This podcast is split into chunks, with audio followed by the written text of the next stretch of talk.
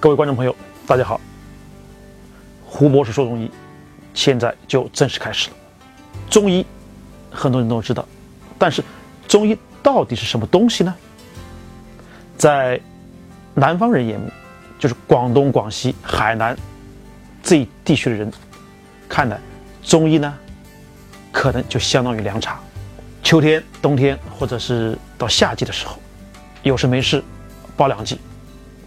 在北方人心目中呢，中医呢，可能就是用西药以后再加一些可有可无的中草药了。那到底什么是中医？那今天呢，就听一听胡博士跟您说一说中医。祖国的历史上下五千年，中间有很多次的战争、瘟疫。以及很多的自然灾害，那谁为我们的健康保驾护航呢？那肯定就是中医药了，让炎黄子孙源远流长、养生繁衍。所以在我们中国人的心目中，在某一些专家的心目中，中医药已经是继四大发明以后的第五大发明，它的许多的观念。比如说，整体观、天人合一、个体观，以及我们自卫兵的理念，已经慢慢的影响着祖国医学以及现代医学逐步的完善和发展。所以说，对中医药的认识，以及让更多的人能够接受中医药的文化，那将是我们责无旁贷的责任。现在，我就跟大家讲一讲。中医，中医是跟中国的文化息息相关的，就跟一个中国人一样，你有大名，有小名，有别名，有学名，还有其他的一些昵称，在以后的几节中，慢慢的跟大家讲一讲中医的一些称谓。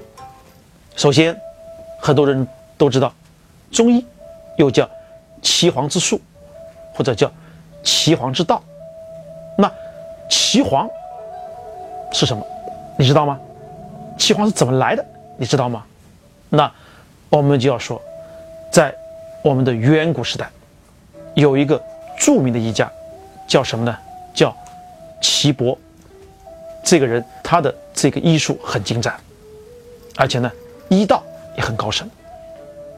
那时候我们的皇帝呢，他礼贤下士。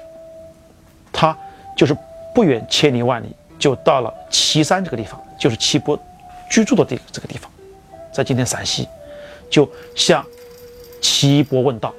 他们会一问一答，皇帝问，岐伯就回答他。然后呢，把他们之间的这个对话呢，就给他整理出了一本书。这本书可能很多人都知道，那就是目前我们中医的这一个。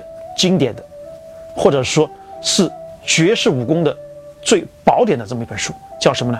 叫《黄帝内经》。我相信，经过这三五年的这个大量的宣传，很多人都都知道《黄帝内经》这本书。《黄帝》这本书呢，其实最主要的章节就是由皇帝跟岐伯之间的这种问答而得到的这么一个叫问答录，所以。我们后世中医呢也叫着岐黄，所以岐黄之术，那就是说，它就是指中医了。